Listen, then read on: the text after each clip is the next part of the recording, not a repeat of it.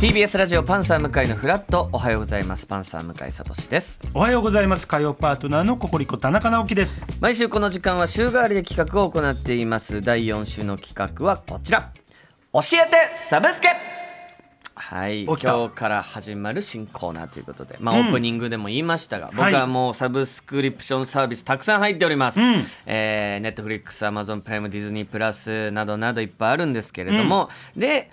まあ、私サブスケと、はいえーあだ名をつけていただきまして、うえーいろいろこう紹介したりする時があるんですが、はいこのコーナーではですね私と、そして田中さんがはいリスナーさんから提案された課題の映画を見て、うんうんちょっとその映画についてほ語うってみようじゃないかというこおとーでなだるほどから田中さんも、はいやっぱいろんなドラマとか、うん見られてるじゃないですか。はい好きですサブス私クそれこそいくつか入ってらっしゃ入っるんてでます入ってすねます先ほどもおすすめしてもらったんですよ田中さんに、CM 中に。はいなんかあのディズニープラスの、はい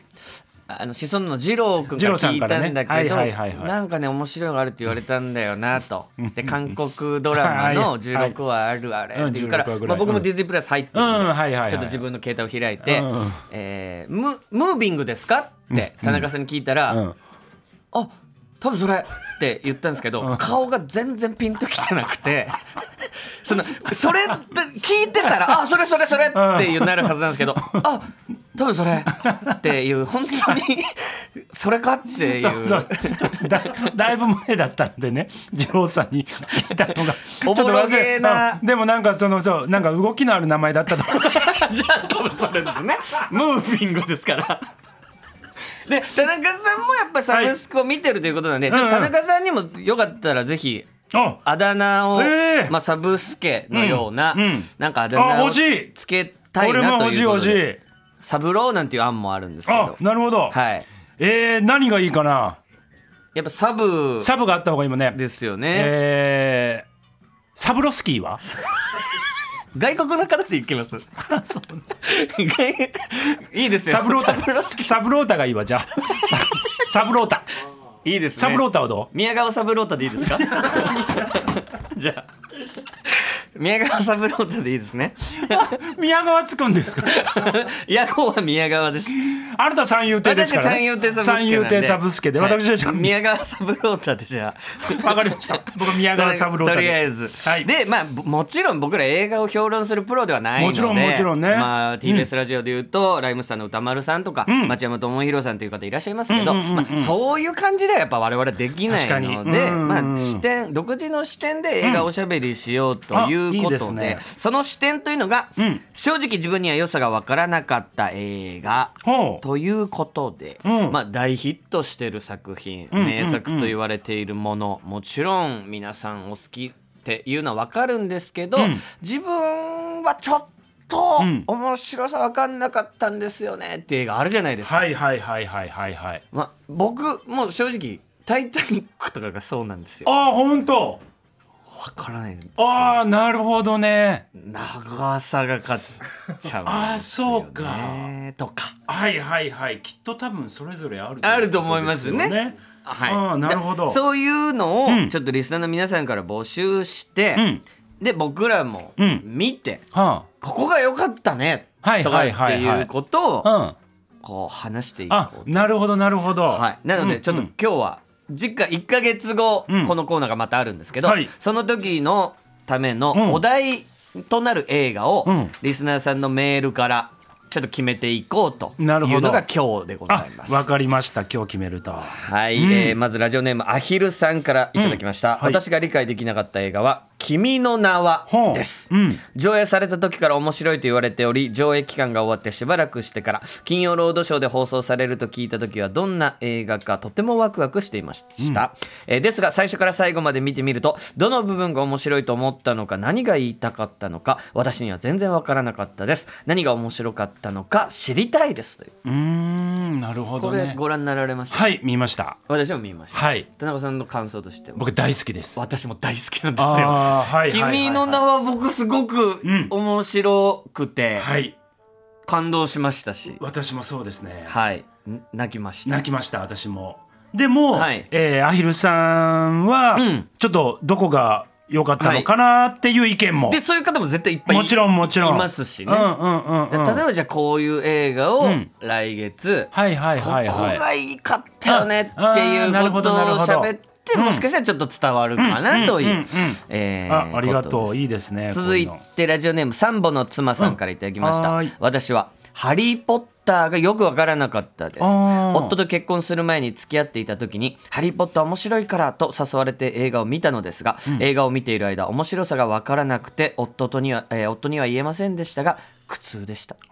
魔法もののストーリーと主人公の男男の子に感情移入ができなかったから「ハリー・ポッター」が理解できなかったのかなと自己分析していまあーすいやこれもやっぱ個人の感い想なのでやそうなのそうなのそういうことだからそういうことを募集してるから、作品ってやっぱ、こういうこともそうそうそうあやっぱ批そう評なのとしてありますからね。初めて聞いた俺「ハリー・ポッター」見て苦痛でし た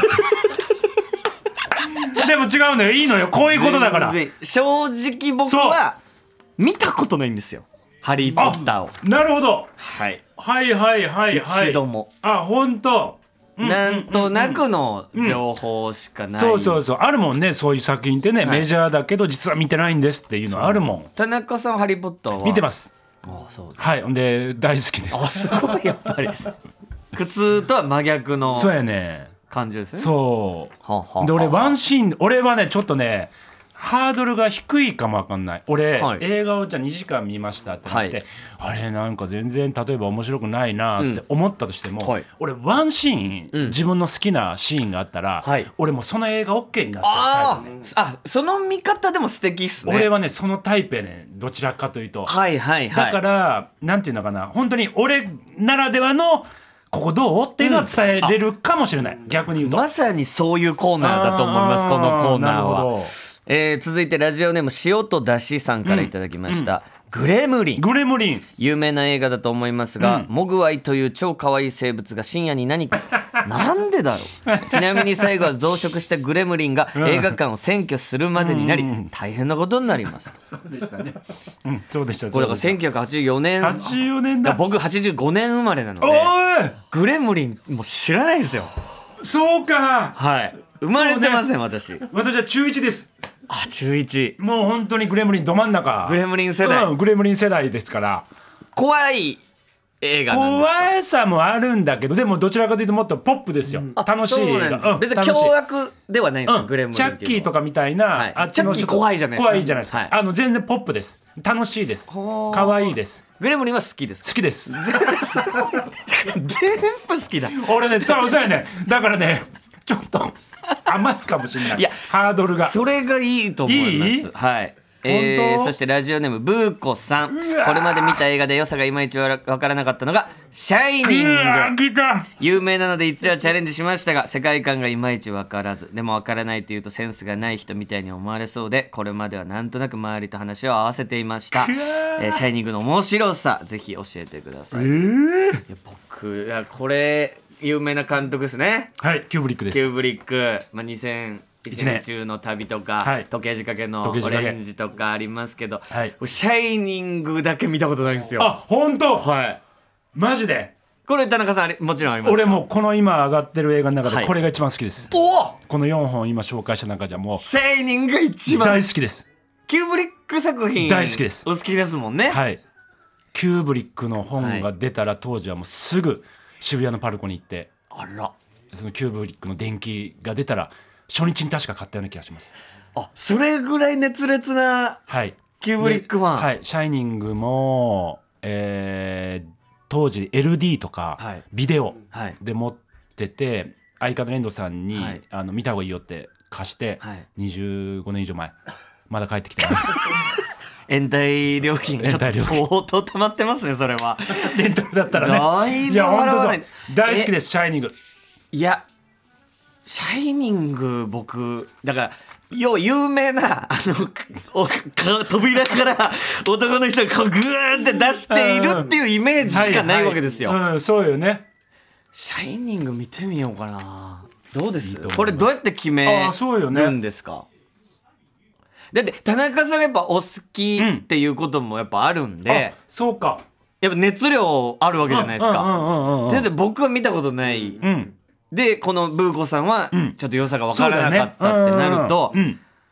シャイニング」をじゃあお来月うんああいいじゃないあ僕はこの1か月間どっかで「シャイニング」を見てうんおここ、まあ、どういう感想を持つか自分では分かりませんけど、そううんちょっとブーコさんにうん伝えられるように「シャイニング」ちょっと見ますので、はいなのでリスナーの皆さんももちろん「シャイニング」すでに見ている方はこんなところが面白いですうんようんというメールえいただきたいですし、んまだ見たことない方は一緒にこの1か月間のどっかそでうようんうんう「んシャイニング」を見ていただければ、うん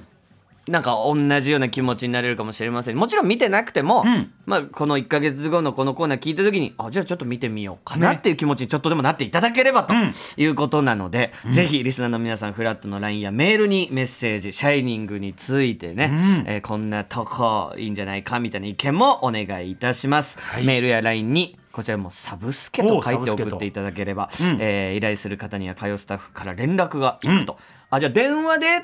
ていうことこれはもしかしたらおーお電話なるでほど生の声で良さを語っていただいたりもうんしたいなと思っておりますんで、えーぜひぜひ送ってくださいということで来月は「シャイニング」シャイニングだイタリアンドでお楽しみに以上教えてサブスケのコーナーでした。